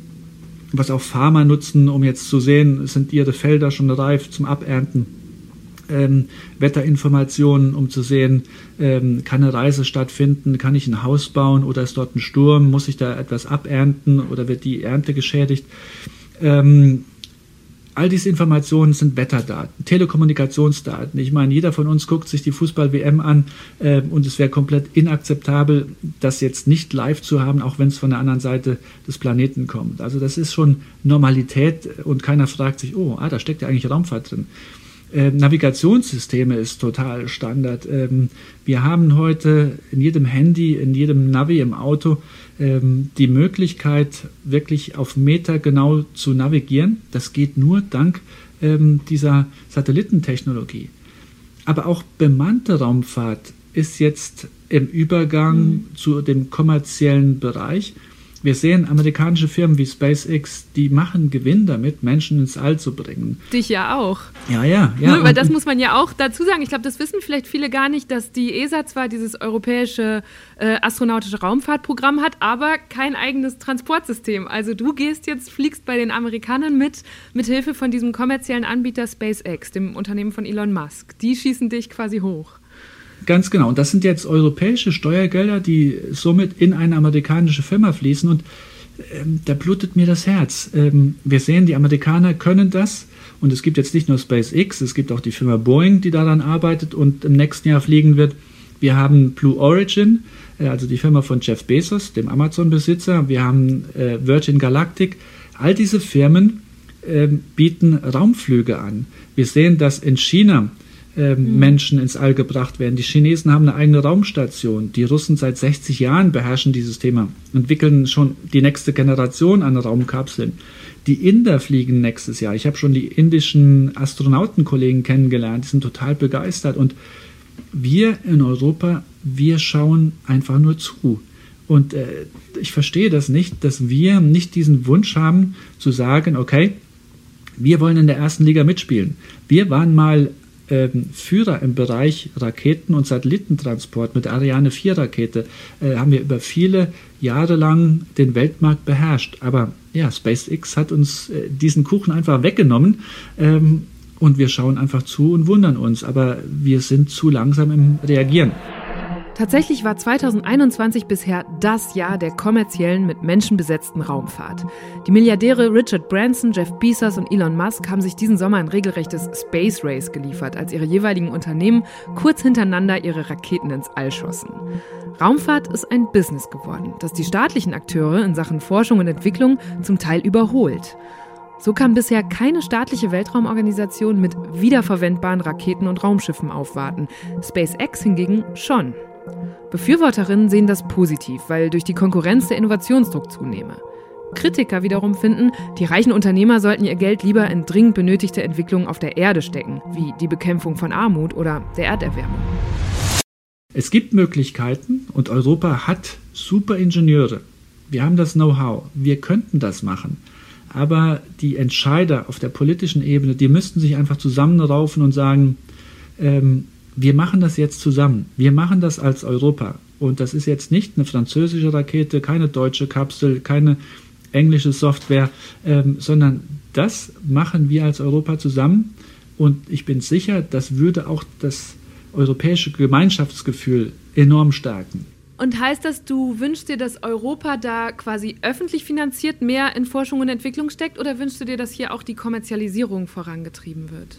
Ich wünsche mir beides ähm, wir brauchen am Anfang einen Anschub. Wir brauchen die Öffentlichkeit, also die Politiker, die sagen, okay, wir müssen hier in Vorlage treten, wir müssen ein Programm aufstellen, um, äh, um das Feld vorzubereiten, sodass dann die Industrie, das kommerzielle Anbieter das möglichst schnell übernehmen können. Ähm, nur so kann es klappen, dass Europa da nicht den Anschluss verliert. Und ist es denn in gar keiner Weise problematisch, das so zu kommerzialisieren, wenn es auf einmal von superreichen Privatpersonen oder Unternehmen abhängt? Wir brauchen ja das Know-how der Industrie. Also wenn Airbus jetzt ähm, eine bemannte Kapsel herstellen könnte, mit der europäische Astronauten ins All fliegt, aber das halt zu konkurrenzfähigen Preisen, sodass man sagt, okay, Airbus kann das genauso günstig anbieten wie SpaceX. Und dann kann ja äh, die ESA oder der europäische Steuerzahler kann sich dann ja entscheiden, kann sagen, ähm, ich möchte lieber mein Geld für die oder jene Kapsel ausgeben genauso funktioniert ja auch die Luft- und Raumfahrt allgemein. Also heute kann jeder, der einen Satelliten ins All transportieren möchte, ja auch schon sagen, ich möchte mit der Firma XY fliegen, weil die bietet mir äh, einen besseren Service an oder die bietet mir einen besseren Preis an oder die bietet mir das schneller an, als äh, vielleicht der Konkurrenz das anbietet. Und da müssen wir auch hinkommen mit der bemannten Raumfahrt. Ich find's heftig, wie viel sich da in den letzten gut 20 Jahren getan hat. Die ISS wird seit 1998 gemeinsam von fünf Weltraumorganisationen betrieben und weiterentwickelt. Nach dem Kalten Krieg war sie auch ein wichtiges Signal der internationalen Zusammenarbeit zwischen Russland und den USA, Kanada, Europa und Japan. Umso überraschter war ich, als ich jetzt bei der Vorbereitung gelesen habe, dass die Zukunft der Raumstation ungewiss ist. Aktuell ist der Betrieb wohl nur bis 2024 gesichert. Die russische Weltraumagentur Roskosmos plant, ihre ISS-Module abzubauen und eine eigene Raumstation zu errichten. Die USA hingegen überlegen, den Betrieb ihrer NASA-Module zu privatisieren. Und die ESA wiederum verfolgt die Vision, die ISS inklusive der europäischen Segmente bis mindestens 2030 zu betreiben. Angesichts dieser Entwicklungen könnte sich der Wettlauf, den Matthias gerade beschreibt, noch beschleunigen. Okay, also Matthias, du machst mich völlig fertig, weil ich, weil ich jetzt gerade zum einen natürlich denke ich gleich so, oh, ich wollte gleich noch kurz vor die Tür und hier durch meinen Kiez laufen und du bist die ganze Zeit in Dimensionen und mit Visionen unterwegs, die natürlich völlig andere Reichweiten haben, sowohl in, in, in Länge als auch in Lichtjahren und allem. Ähm, wie schwer würde es dir denn fallen, bei einer dieser Mondmissionen in den nächsten Jahren den Platz einer genauso gut qualifizierten Frau zu überlassen? Also Frauen können diesen Job genauso gut machen wie die Männer und deswegen ähm, versuchen wir auch immer wieder, die Frauen zu animieren, bewerbt euch als Astronautin, äh, ihr seid geeignet dafür. Und so ein gemischtes Team ist eigentlich das Allerbeste, was wir haben. Ich habe jetzt in meiner Crew Kayla Barron mit dabei, ist eine super Kollegin. Ich bin total begeistert von ihr. Sie hat als eine der ersten amerikanischen Frauen es gewagt, sich zu melden, äh, um auf einem U-Boot zu dienen. Ja, und sie war eine von zwei Frauen, die erste Generation von Frauen, die bei den Militärs auf einem U-Boot ihren Einsatz geleistet haben. Das heißt, wenn sie es da mit ihren 100 amerikanischen äh, Matrosenkollegen aushält unter Wasser, dann wird sie es auch mit uns drei Kollegen da oben im Weltall aushalten. Und ich nehme fest an, Kayla ist eine der ersten Frauen, die wir oben auf dem Mond sehen werden. Ähm, ja, ganz einfach, weil sie super ge dafür geeignet ist. Aber wir wollen natürlich auch Europäer zum Mond schicken und die ESA hat gerade schon ein Abkommen mit der NASA unterzeichnet. Wir bauen schon die ersten Bauteile für eine neue Station die jetzt um den Mond fliegen wird. Das heißt, in den nächsten zehn Jahren werden wir mindestens drei Europäer sehen. Ähm, und das wird nicht nur ein europäischer Mann sein, das wird auch mit Sicherheit eine europäische Frau dabei sein. Ähm, hoffentlich 50-50. Die werden dann zum, zu dieser Station fliegen und den Mond ähm, aus einer Umlaufbahn erst einmal erkunden. Also 50-50 wird natürlich schwierig bei insgesamt drei EuropäerInnen. Allein aus Deutschland wurden inklusive Matthias bisher zwölf Männer ins All geschickt, aber keine einzige Frau. Dieses Frühjahr hatte die ESA ein neues Bewerbungsverfahren eingeleitet und ausdrücklich dazu aufgerufen, dass viele Frauen sich bewerben sollen. Der Anteil der Bewerberinnen stieg immerhin auf 25 Prozent im Vergleich zu 15 Prozent bei der letzten Runde vor ein paar Jahren. Als Grund wird unter anderem genannt, dass qualifizierte Personen eben oft aus den Naturwissenschaften kommen oder als Pilotinnen bzw. Piloten arbeiten. Beides Bereiche, in denen Frauen in vielen europäischen Ländern chronisch unterrepräsentiert sind. Und dann gegen Ende des Jahrzehnts werden wir auch die ersten Europäer auf der Mondoberfläche laufen sehen. Das ist alles in Vorbereitung. Und in Köln, in Köln ist ja das Astronautenzentrum, also der einzige Platz, in Europa, an dem mhm. Astronauten ausgebildet werden. Ähm, dort sind wir gerade am Aufbau einer Mondtrainingsanlage. Und äh, diese Anlage wird hoffentlich nächstes Jahr in Betrieb gehen. Und dann hoffentlich ähm, können wir dann dort die ersten europäischen Astronauten schon für eine Reise zum Mond vorbereiten. Der letzte Mann auf dem Mond, das war Gene Sermon 1972, der hat vor dem Abflug einen Brief an seine Tochter geschrieben. Wirst du sowas auch machen? Schreibst du jemandem einen Brief, bevor es jetzt bald losgeht? Ja, also natürlich gibt es immer schöne äh, Sachen, die man noch machen möchte. Ähm, also heutzutage schreibt man weniger einen Brief, heutzutage nimmt man die sozialen Medien, um mit den Leuten zu kommunizieren. Aber ich habe natürlich auch ganz spezielle Dinge vorbereitet für die Menschen, die mir ganz, ganz nahe stehen, die mir sehr, sehr lieb sind ähm, und die mich auf dieser langen Reise hin zu meinem Traum auch so tatkräftig unterstützt haben. Okay, dann hoffe ich, das erreicht die alle rechtzeitig und wir hören uns in ein paar Wochen wieder. Matthias, vielen Dank schon mal. Ich bin richtig gespannt, wie es dir ergeht und wünsche natürlich alles Gute, dass alles glatt läuft. Wunderbar, ganz, ganz vielen Dank. Ganz liebe Grüße an deine Hörer und ich versuche bestmöglich dann alles, was ich dort oben erlebe, mit euch zu teilen. Okay, also das ist jetzt ziemlich genau zwei Monate her. Inzwischen ist Matthias seit mehreren Wochen auf der ISS und ich habe natürlich die ganze Zeit die Nachrichten verfolgt und seine Posts und auf diese Verabredung, die wir jetzt heute haben, hingefiebert. Und das ist so verrückt, weil das hier ist die spektakulärste Deutschland 3000 Folge, die wir je gemacht haben. Und gleichzeitig sitze ich hier irgendwie total unspektakulär an meinem Schreibtisch und warte auf einen Anruf aus dem All. Wie aufregend. Und ja, also eigentlich ist jetzt genau unser Termin. Hm. Hm. oh, oh, ich glaube, jetzt? Hallo, ist das Eva? Ja, hallo. Matthias, bist du's? Hallo. Das Wie freut mich ja, dass das aufregend. klappt. Ja, schön dich wiederzuhören. Bisschen mehr Abstand zwischen uns Genau. dieses Mal. Ganz genau, ganz genau. So, ich habe jetzt mich verbunden hier so ein bisschen abenteuerlich. Ich habe das über Computer, rufe ich dich an. Und dann bin ich über Bluetooth äh, verbunden, weil es in dem Columbus-Modul so laut ist und so viele Module dann, irgendwelche Pumpen da am Laufen sind. Deswegen bin ich jetzt mal in mein kleines Häuschen darüber geglitten. Ich habe hier so eine Koje und äh, da ist ein bisschen dann leiser. Und parallel dazu nehme ich dann das Ganze hier mal per Audio auch dann auf. Aber das ist ja interessant. Das ist nämlich eine der Fragen, die ich hier auch stehen habe. Was gibt es überhaupt für Geräusche auf der ISS? Was ist für dich so ein typisches Geräusch da oben? Also so ein typisches Geräusch ist, dass viele Pumpen hier laufen. Alles, ähm, was hier oben ist, muss ja auch irgendwo äh, gekühlt werden. Also alles, was Elektronik hat, zumeist, äh, zumindest so eine Leistungselektronik. Und deswegen ähm, das, was wir auf dem Boden mit normaler Luft kühlen, das klappt ja hier nicht vom Prinzip her, weil auf der Erde steigt warme Luft auf und die kalte, kühle Luft strömt dann einfach nach. Dieses Prinzip der Konvektion klappt nur bei Schwerkraft und nicht bei der Schwerelosigkeit, weil die warme Luft ist ja nicht leichter als die, die äh, schwere Luft, äh, als, als die kalte, schwere Luft dann auf dem Boden. Ähm, und deswegen müssen wir hier eine Zwangskühlung durchführen. Wir haben also die Geräte mit Leistungselektronik auf Platten montiert und diese Platten haben dann innen eine Wasserkühlung. So fast so wie bei einem äh, Automotor wird dann hier auch die ganze Elektronik gekühlt. Dann hörst du die ganze Zeit dieses Wasserströmen und dann auch die Pumpen, die da laufen. Das finde ich spannend.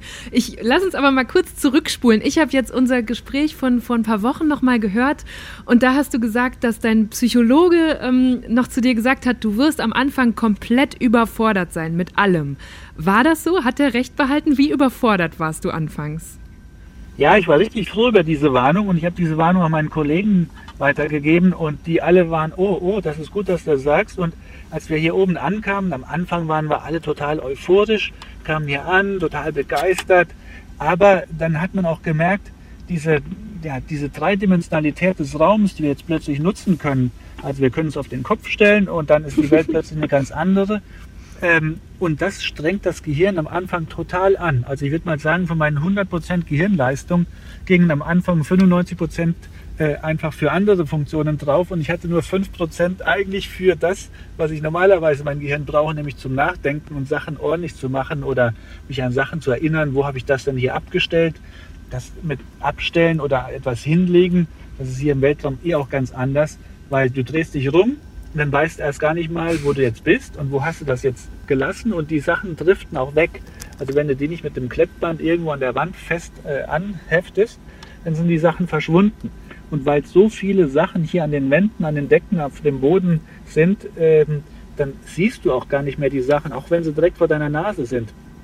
Und oft ist es so, du speicherst dann dieses Bild ab, du sagst, okay, ich habe jetzt hier mein, mein Technikgerät da hier an die Wand gedrückt, aber das speicherst du dir ja ab als Bild von der Position aus, wo du es dann auch dran gemacht hast. Und wenn du plötzlich dann dich selbst im Raum drehst und guckst auf diese Stelle, dann sieht das nicht mehr so aus wie zu dem Moment, als es halt dort äh, festgemacht hast.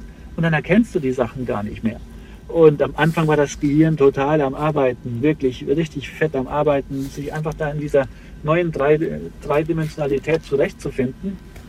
Und gleichzeitig hat man auch noch dann diese Flüssigkeitsumlagerung im Körper. Das heißt, die ganze Flüssigkeit aus den Beinen geht ja dann in den Oberkörper und auch in den Kopf. Und dann hast du auch so einen ständig so einen leichten Druck im Kopf. Und das macht das Denken dann auch nicht mehr äh, einfacher. Also, das waren die ersten zwei Wochen, die waren äh, ja viel, viel lernen, viel sich eingewöhnen, auch die Experimente durchführen. Anfangs wusste man gar nicht, äh, wie muss ich jetzt genau diese Anleitung da lesen, wo finde ich diese ganzen Geräte.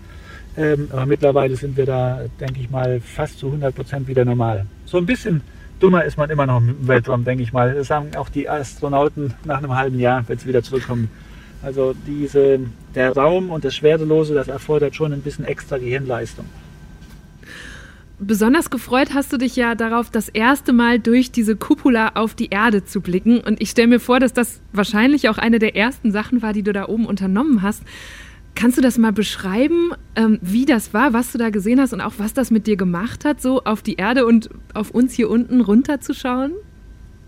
Ja, als wir hier oben angekommen sind mit unserer SpaceX-Kapsel, äh, mit dem Dragon, ähm, dann wurden wir empfangen von den Kollegen und äh, es war auf der Timeline war ein Event vorprogrammiert und wir hatten da noch 15 Minuten, bevor diese offizielle äh, Videokonferenz mit dem Boden losging.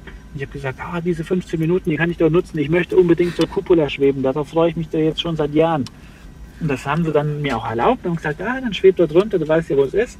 Und dann bin ich dorthin und habe die, die Rollläden dort aufgemacht. Also das sind natürlich keine Rollläden, sondern sind so Schutzvorhänge, ähm, würde ich mal sagen, auf der Außenseite, mit dem das Glas geschützt ist. Die habe ich dann aufgekurbelt und hatte auf einmal diesen unglaublichen Blick, diesen Blick auf unseren Planeten. Und im allerersten Moment dachte ich, ja, wo bin ich denn da? Weil es sah aus, als wenn ich irgendwie in den Himmel schauen würde. Vor mir war die Erde mhm. und das Interessante ist ja, dort wo mein Kopf ist, ist immer oben. Dort wo die Füße sind, ist immer unten. Ich dachte also wirklich, ich schaue jetzt hoch in den blauen Himmel, wie auf der Erde. Ich habe die weißen Wolken gesehen. Und beim zweiten Blick habe ich dann erkannt, ey Mensch, da ist ja außenrum alles total tief schwarz. Und dann plötzlich habe ich dann irgendwie so verstanden, ähm, die Erde ist blau und der Himmel ist schwarz. Und ich kam mir vor, als wenn ich auf einer, so in, auf einer Insel sitzen würde, in einem ganz, ganz, ganz, ganz schwarzen Meer. So eine, schwarzes, so eine schwarze Farbe kannst du dir gar nicht vorstellen, so intensiv. Und über mir bewegt sich der Himmel da weg. Und beim genauen Hingucken habe ich dann gemerkt, das ist ja nicht der Himmel, der sich da weg bewegt, sondern es ist die Erde, die sich dreht. Also Klar, wir fliegen natürlich um die Erde, aber aus der Perspektive, die ich da am Anfang hatte, das war echt so ein unglaublicher Blick und ich hatte echt Gänsehaut über den ganzen Körper. Das war Wahnsinn, Wahnsinn, Wahnsinn. Und was man so kennt, wenn man in den Himmel schaut oder die Bilder aus der Erde, von der, äh, aus der Raumstation runter auf die Erde, mit diesen Bildern oder Videoclips kannst du eigentlich nur 5% der Emotionen einfangen, die du hast, wenn du da hier oben bist und siehst wirklich diesen 360 Grad Rundumblick und kannst es genießen und wirklich auch spüren. Also du merkst die Erde, die hat Energie. Da ist, da ist Leben da unten. Du siehst natürlich nicht die Menschen, du siehst nicht die Tiere, aber das, du merkst richtig, wie dieser Planet äh, brummt vor Energie. Und kannst du diese Emotionen beschreiben? Ist das eine Euphorie? Ist das Demut, Melancholie? Was, was war das bei dir? Ja, als ich diesen Blick zum ersten Mal hatte, da habe ich mich fast so ein bisschen erschreckt und, und dachte, oh, oh, das ist ja, das ist jetzt wirklich so unsere, unser Heimatplanet. Den habe ich jetzt plötzlich so auf einmal vor mir. Und dann sieht man diesen weißen Dunst über dieser äh, blauen Oberfläche und denkt sich, was, dieser Dunst, dieses wackelige, dünne, dieser Flaum, und besonders wenn die Sonne untergeht oder die Sonne aufgeht, dann sieht man diesen leichten Flaum, diese Atmosphäre leuchten in so einer anderen Farbe. Dann denke ich, was das ist alles, was das Leben möglich macht auf der Erde. Weil hier oben im Weltraum, das sind wir ja im Vakuum. Wenn ich jetzt hier aussteigen würde ohne Schutzanzug, dann wäre ich innerhalb von Sekunden, ja, dann wäre mein, mein Leben vorbei. Das heißt, alles, was wir auf der Erde unten haben und was das Leben lebenswert macht oder erst ermöglicht und alles, was jemals in der gesamten Menschheitsgeschichte stattgefunden hat, findet in diesem ganz dünnen Flaum statt, äh, ja, unsere Atmosphäre. Und da habe ich echt in dem Moment gedacht, wow, das ist alles eine sehr wackelige Kiste. Wir müssen aufpassen auf unseren Planeten. Und das war so ein, so, so dieser Gedanke schießt ja wie ein Blitz sofort äh, durch den Kopf. Also nachdem man da runtergeschaut hat, zwei Sekunden später hast du es irgendwie verstanden, dass wir viel besser mit unserem Planeten umgehen müssen. Also mhm. Begeisterung für den Blick, äh, endlich die Reise dorthin geschafft zu haben, was ich mir schon lange gewünscht habe, aber gleichzeitig auch natürlich die Demut und, und das Gefühl, ähm, wir müssen wachsamer sein, wir müssen mehr unseren Planeten beschützen. Oh, da kriege ich auf jeden Fall auch hier unten gerade wirklich Gänsehaut, während du das erzählst. Und ich versuche mir diese 5%, äh, von denen du gerade gesprochen hast, vorzustellen. Vielleicht können wir einmal auch jetzt auf euren Alltag zu sprechen kommen. Ihr seid da oben aktuell zu neunt, sechs Kollegen von dir aus Russland und den USA und vor ein paar Tagen sind ja auch zwei Touristen aus Japan bei euch angekommen. Die bleiben für zwölf Tage. Wie muss ich mir das denn vorstellen? Wie, wie empfindest du das gerade mit diesen Touris und was machen die da die ganze Zeit?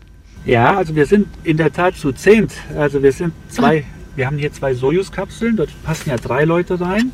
Und dann haben wir eine Dragon-Kapsel, also meine Kapsel, wir sind zu viert hochgeflogen.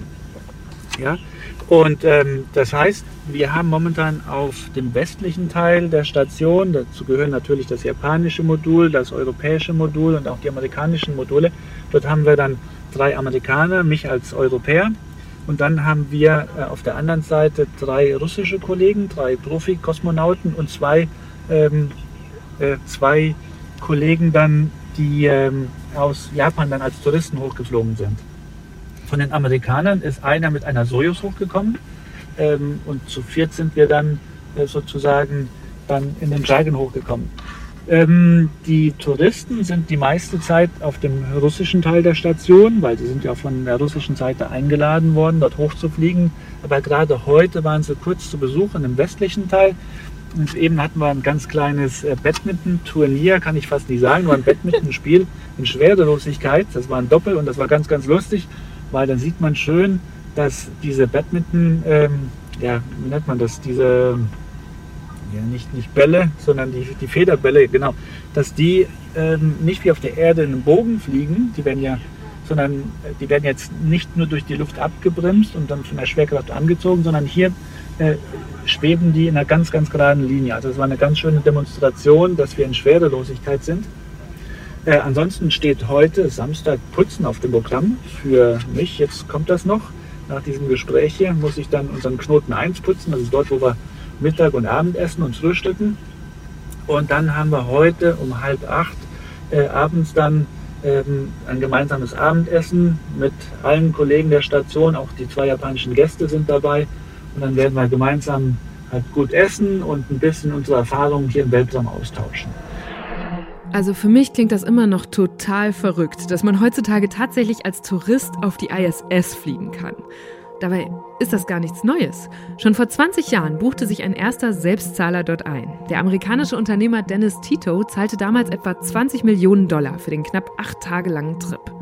Marktführer im Bereich Weltraumtourismus ist ein US-Unternehmen, das diese Reisen auf die ISS bisher in Kooperation mit der staatlichen russischen Raumfahrtagentur durchgeführt hat. In den letzten Jahren ploppten aber immer mehr Anbieter auf.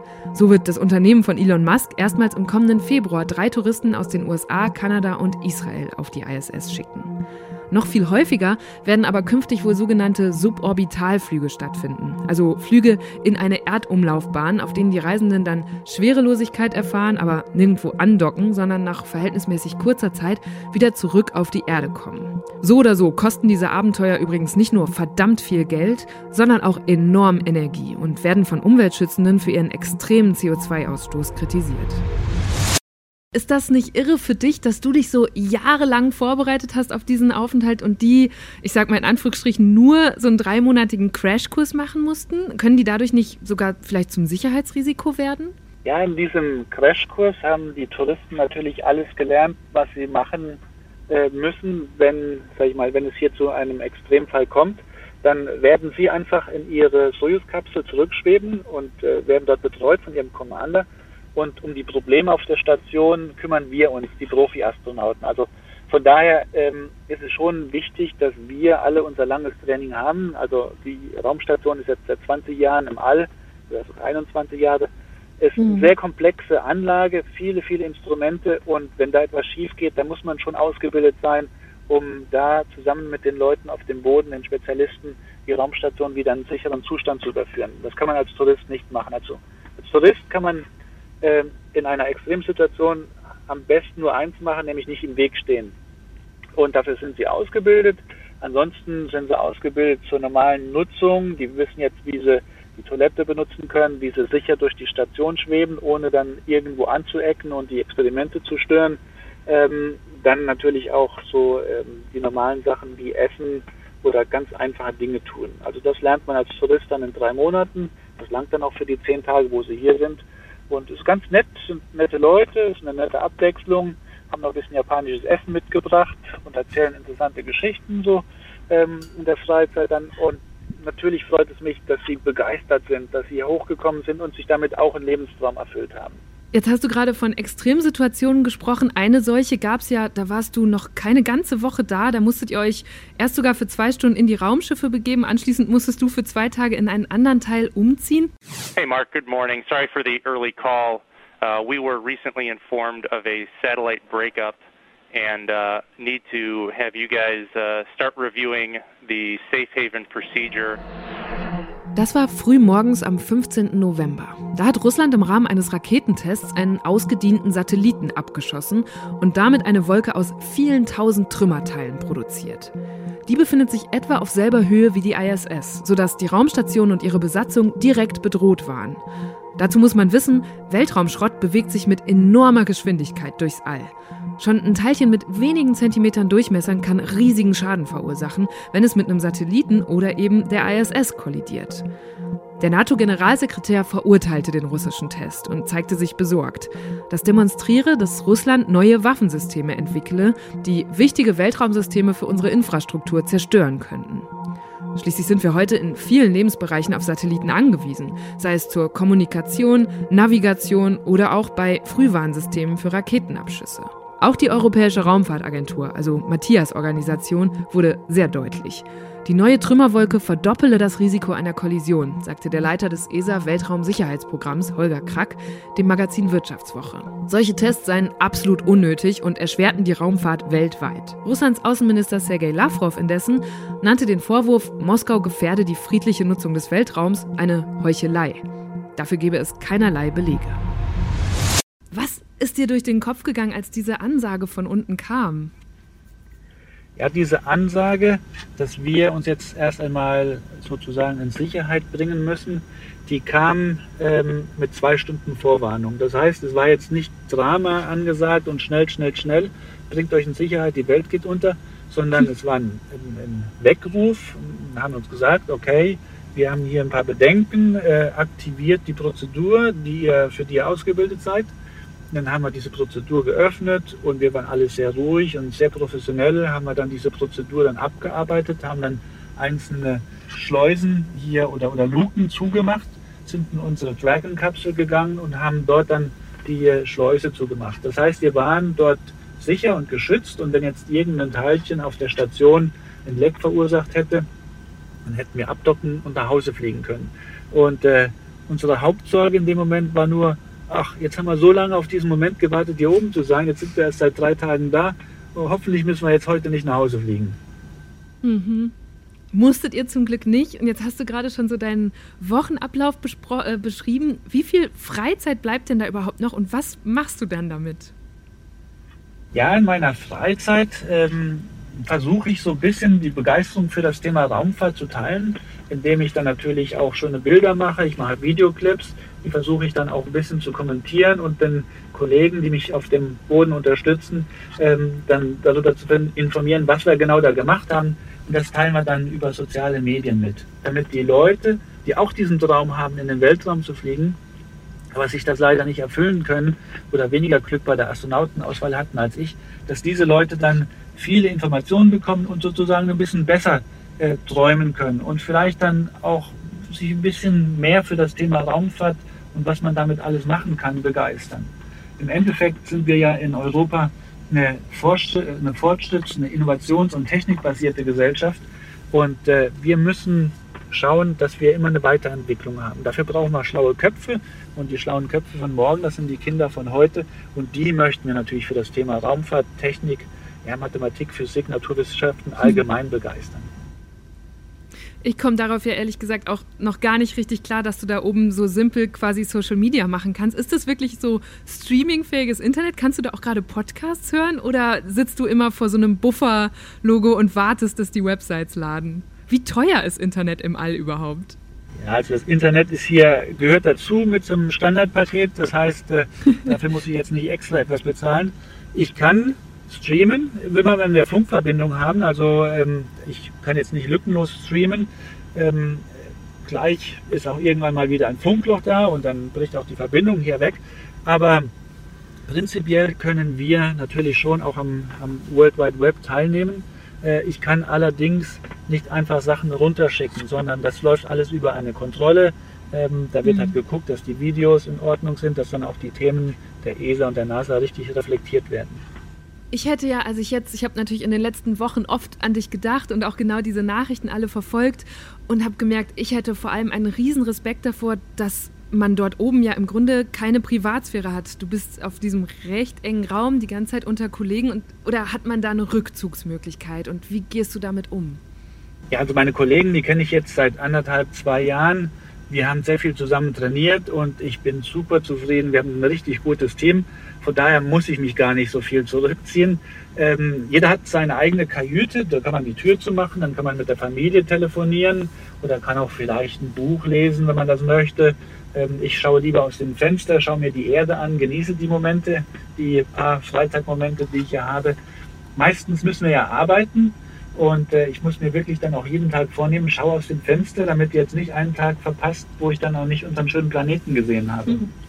Und äh, aber wenn ich mich zurückziehen will, wie gesagt, meine Kajüte, die ist ein bisschen schallgeschützt. Da bin ich jetzt momentan auch, deswegen ist es ein bisschen ruhiger. Und die anderen Kollegen, die wissen, ich bin jetzt hier drin und dann stören die auch nicht. Äh, die machen jetzt gerade dann was anderes. Und habt ihr euch mal darüber ausgetauscht, weil das ist auch was, was ich mir als eine große Herausforderung vorstelle. Wie geht es euch damit, dass, oder mit der Vorstellung der Möglichkeit, dass innerhalb dieser nächsten Monate, die ihr noch da oben seid, jemand, den ihr liebt, krank wird oder dem, der irgendwas passiert? Wie geht man damit um? Ja, das ist ein Thema, was äh, leider immer mal wieder vorkommt. Ähm, da muss man sich viele Gedanken machen vorher wenn man so eine Information hier oben erhält, das kann einen schon sehr belasten. Und dann ist es auch gerade, wenn man eine gefährliche Aktivität durchführt, wie zum Beispiel einen Weltraumspaziergang, ähm, das hatten wir letzte Woche, da waren zwei Kollegen draußen und ich musste den robotischen Arm bedienen.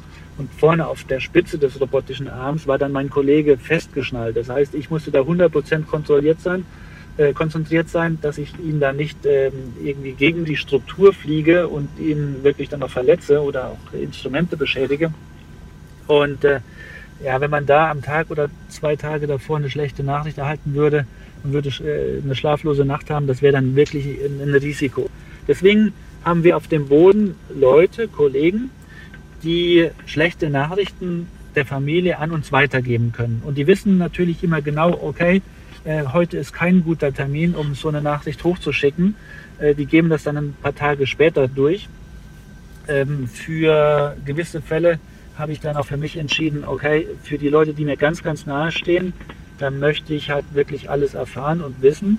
Aber für Leute, die mir nicht ganz so nahe stehen, möchte ich während der Mission äh, diese Belastung dann nicht haben. Also das ist, hört sich jetzt vielleicht ein bisschen herzlos an, aber wirklich auch im Interesse der Sicherheit für meine Kollegen, für mich selbst dass man da so eine Entscheidung trifft. Und klar, ich denke mal, wenn ich nachher lande, werde ich ein paar äh, schlechte Nachrichten erfahren, die ich wahrscheinlich dann ein paar Monate zu spät erfahre. Aber diese Entscheidung muss jeder für sich persönlich treffen und ich habe mich einfach nur mal so entschieden. Mhm.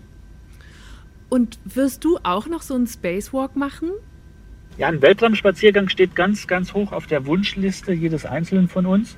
Wir sind dazu ja ausgebildet und momentan bin ich, glaube ich, sogar weltweit der Einzige, der auf zwei Systemen ausgebildet wurde, nämlich auf dem amerikanischen Raumanzug und dem russischen Raumanzug. Das heißt, ich dürfte mit beiden hier äh, einen Weltraumspaziergang durchführen. Ob jetzt ein amerikanischer Außeneinsatz kommt, das weiß ich nicht. Ähm, es gibt eine Möglichkeit vielleicht im Februar, März nächsten Jahres.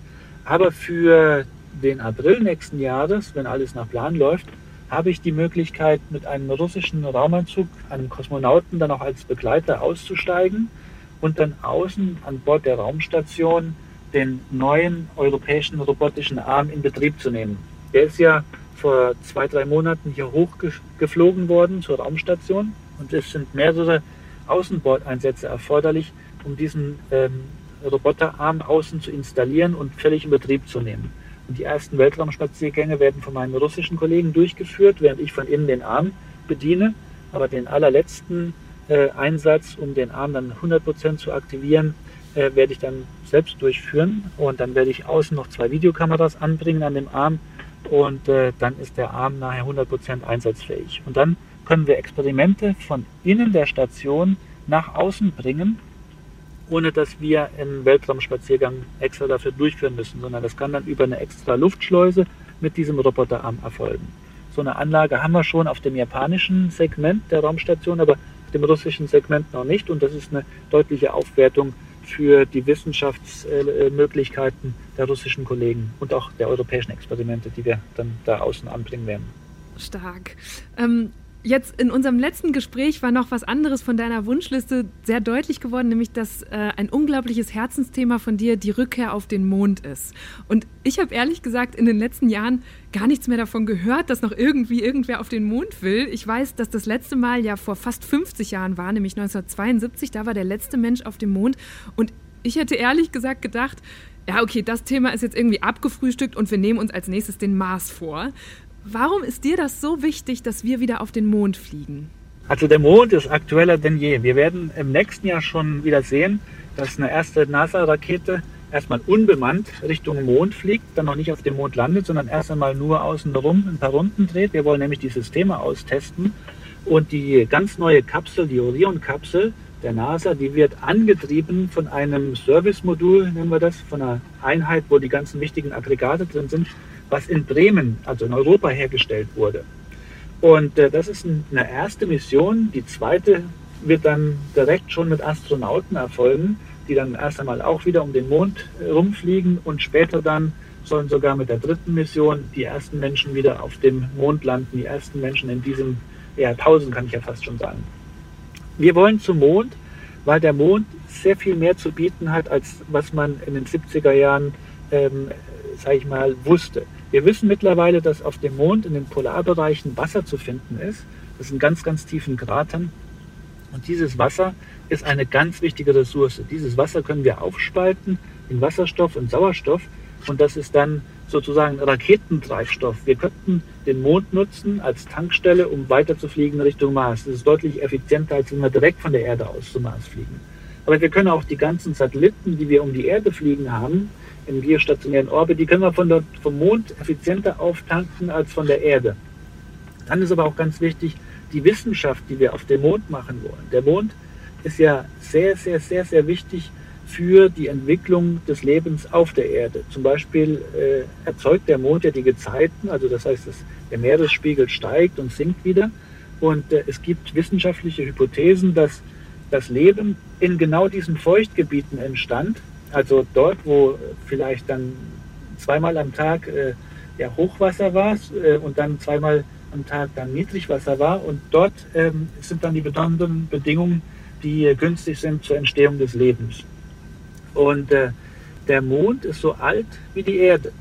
Das heißt, wir können dort, wenn wir zum Mond fliegen, uns die Gesteine anschauen, die auf dem Mond noch so sind wie zu Anfangszeiten. Aber auf der Erde ist das ja alles schon sage ich mal, weg. Wir haben ja Wetter und Klima und Plattentektonik und Vulkanismus. Und deswegen ähm, können wir das besser auf dem Mond studieren, wie die Entstehungsgeschichte der Erde war. Und wenn wir das verstanden haben und auch aus dem Wassereis, was wir auf dem Mond finden, ähm, die äh, biologischen Strukturen ähm, rausanalysieren können, weil das Wasser, das was auf dem Mond zu finden ist, auch heute noch, das ist auch das erste Wassereis, was auf die Erde geflogen ist und was wahrscheinlich die Urspuren des Lebens auf die Erde gebracht hat. Das heißt, in diesem Wassereis den, in den Mondkratern können wir analysieren, welche Ursubstanz zur Erde kam und woraus das Leben entstand und wie dann die Erde sich weiterentwickelt hat und zu dem wurde, was sie heute ist. Und ich finde das so, so spannend, weil wenn wir das verstanden haben, dann können wir auch viel besser weitblicken, rausblicken ins Universum und versuchen, herauszufinden, wo ein zweiter Planet ist, der ähnlich ist wie unsere Erde, weil dort könnten wir dann vielleicht auch nach Leben suchen. Und das finde ich so faszinierend, äh, diese Vorstellung, dass wir vielleicht nicht alleine sind, dass dort draußen irgendwo Leben existiert und besser zu verstehen, wie unser Leben auf die Erde kam, wie die Erde entstanden ist, wie das Sonnensystem entstanden ist und wie das Universum allgemein funktioniert. Und wie, für wie hoch hältst du die Wahrscheinlichkeit, dass irgendwo da draußen in diesem Universum, auf das du ja jetzt auch nochmal so anders guckst, noch jemand auf einem Planeten lebt? Ja, ob da noch jemand oder noch etwas auf einem anderen Planeten lebt, das weiß ich nicht. Aber für mich ist es fast 100% sicher, dass es irgendwo da draußen Leben gibt.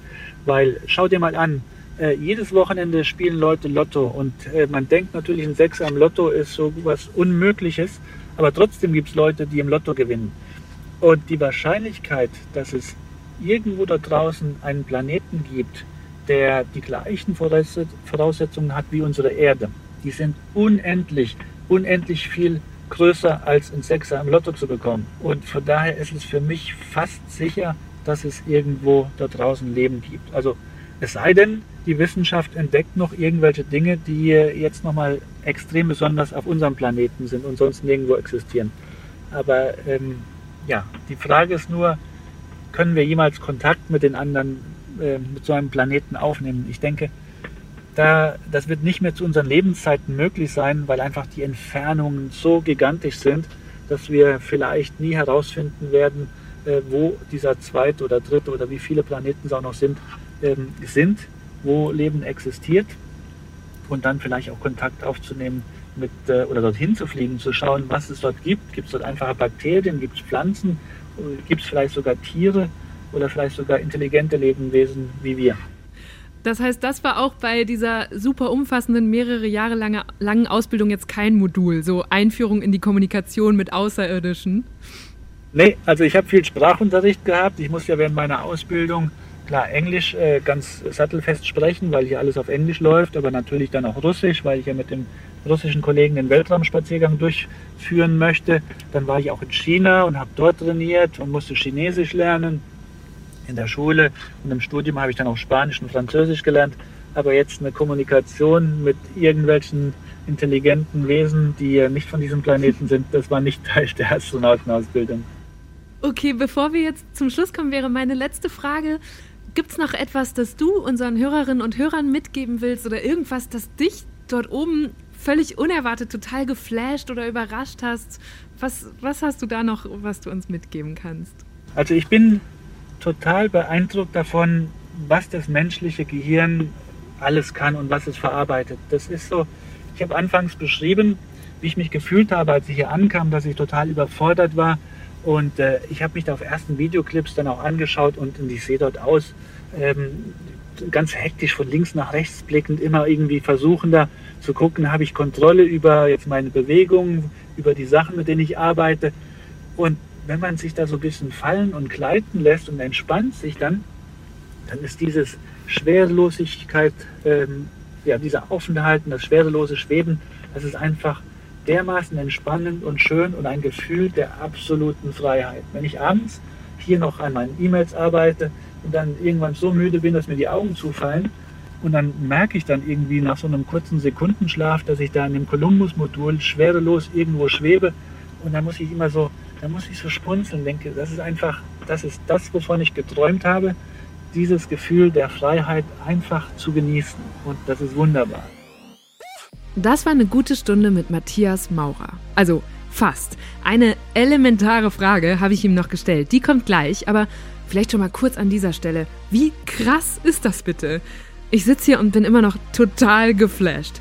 Ich meine, telefoniere ich gerade echt ins Weltall? Wie kann es sein, dass diese Verbindung genauso gut ist, als würde ich meine Mama anrufen?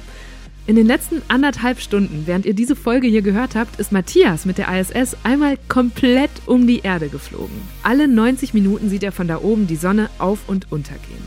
Ich habe durch diese Gespräche und die Recherchen drumherum zum ersten Mal angefangen, ernsthaft über die Dimensionen nachzudenken, in denen Weltraumforschende sich ja permanent bewegen. Und zu lange darf ich mir das ehrlich gesagt auch nicht geben. Vor allem, nachdem Matthias dermaßen überzeugt gesagt hat, dass er ziemlich sicher ist, dass es da noch weiteres Leben im All gibt. Überfordert mich irgendwie und zugleich ist es ja manchmal auch eine gute Kontrolle, weil die eigenen Probleme doch ziemlich schnell ziemlich klein werden, wenn man mal vom eigenen Schreibtisch, aus der Stadt, dem Land, dem Kontinent und der Erde, dem Sonnensystem rauszoomt. Deswegen hat mich auch Matthias Beschreibung von seinem Blick auf unsere Erde sehr gerührt. Ich hoffe, euch hat diese Folge genauso beeindruckt wie mich jetzt beim Produzieren. Und falls ja, freue ich mich, wenn ihr sie euren Freundinnen oder Familien weiterempfehlt. Mein Name ist Eva Schulz. Ihr findet mich und Deutschland 3000 auf Instagram und natürlich überall, wo es Podcasts gibt. Jeden zweiten Mittwoch kommt eine neue gute Stunde. Und jetzt, quasi als kleine Zugabe, kommt noch eine letzte Frage an Matthias Maurer. Das ist ehrlich gesagt die häufigste Frage, die kam, als ich im Freundeskreis erzählt habe, dass wir beide jetzt telefonieren würden. Kannst du einmal die Toiletten erklären? Wie funktioniert das im Weltraum? Also die Toilette ist ganz, ganz einfach. Kann man sich vorstellen wie so eine Art Staubsauger, Und äh, dort wird dann alles reingesaugt und ich habe dann zum, zum Pipi machen, äh, haben wir einen Schlauch, das können wir dann reinpinkeln. Und das Lustige ist, das ist egal, ob ich dort irgendwie normal reinschwebe, also sage ich mal den Kopf oben habe und die Füße unten, sondern ich kann auf dem Kopf stehen und dann klappt das mit dem Reinpinkeln auch. Das, ist, das, ist, das machen wir auch manchmal, um einfach, wenn wir ein bisschen Spaß haben wollen, dann sagen wir heute, ähm, erklären wir mal, das hier ist der Fußboden und dann stehen wir alle auf dem Kopf und plötzlich sieht der Raum ganz neu aus, dann fühlen wir uns, als wären wir in einem ganz neuen Haus. Und äh, das ist manchmal sehr schön, weil man dann dieses, diesen Raum oder die Umgebung irgendwie ganz anders wahrnimmt plötzlich wieder. Also ähm, so der Blick aus einer anderen Perspektive ist dermaßen Augen öffnet und das kann ich nur jedem empfehlen. Ich meine, klar, dem, ihr könnt nicht auf dem Boden euch jetzt einfach auf den Kopf stellen, aber ähm, das so aus dem übertragenen Sinne, wenn du ein Problem hast, dann sagen, okay, ich mache einfach mal zwei Schritte nach hinten und ich ähm, gucke jetzt mal so das größere Bild an oder mit einem anderen Blickwinkel, dann erkennt man plötzlich Dinge, die man vorher nicht gesehen hat. Mit der Toilette, mit dem sag ich mal, Geschäft Nummer zwei, da muss man schon in der richtigen Position sein. Dann kann man nicht auf dem Kopf stehen, weil dann, dann trifft man ja nicht das Loch, wo alles dann rein soll. Und ähm, ja, das ist spannend. Das ist auch ein Staubsauger. Aber ähm, je nachdem, wie viel man dort halt äh, hinterlassen möchte, ist manchmal die Saugwirkung nicht stark genug. Und dann muss man schon, äh, sag ich mal, ein bisschen nachhelfen. Da muss man, mein Kollege Thomas hat mal gesagt, da muss man manuell abdocken. Mehr möchte ich dazu jetzt nicht sagen. Okay, gut. Aber äh, ich finde es lustig, dass du sogar in der Beschreibung der Toilette noch eine kleine äh, Lebensweisheit oder einen Tipp äh, für den Alltag hier unten auf der Erde mitgegeben hast. Matthias, ich freue mich riesig für dich, dass dieser Traum da gerade wahr wird. Und ich bin dir sehr dankbar, dass du das alles mit uns teilst und werde das in den nächsten Monaten sehr gespannt weiterverfolgen. Ich wünsche dir auf jeden Fall alles, alles Gute. Ja, Eva, ich habe mich auch super gefreut, dass wir hier sprechen konnten. Das war super, super schön. Ganz herzliche Grüße an alle, die jetzt hier zuhören. Und ich glaube, unsere Funkverbindung bricht auch gerade schon weg, weil ich habe dich schon im Hintergrund verloren. Tschüss, beste Grüße. Tschüss. Deutschland 3000 ist ein Podcast von 1 Live, Bremen Next, Das Ding, Fritz vom RBB, MDR Sputnik, Enjoy, Puls, UFM, Unser Ding und Funk.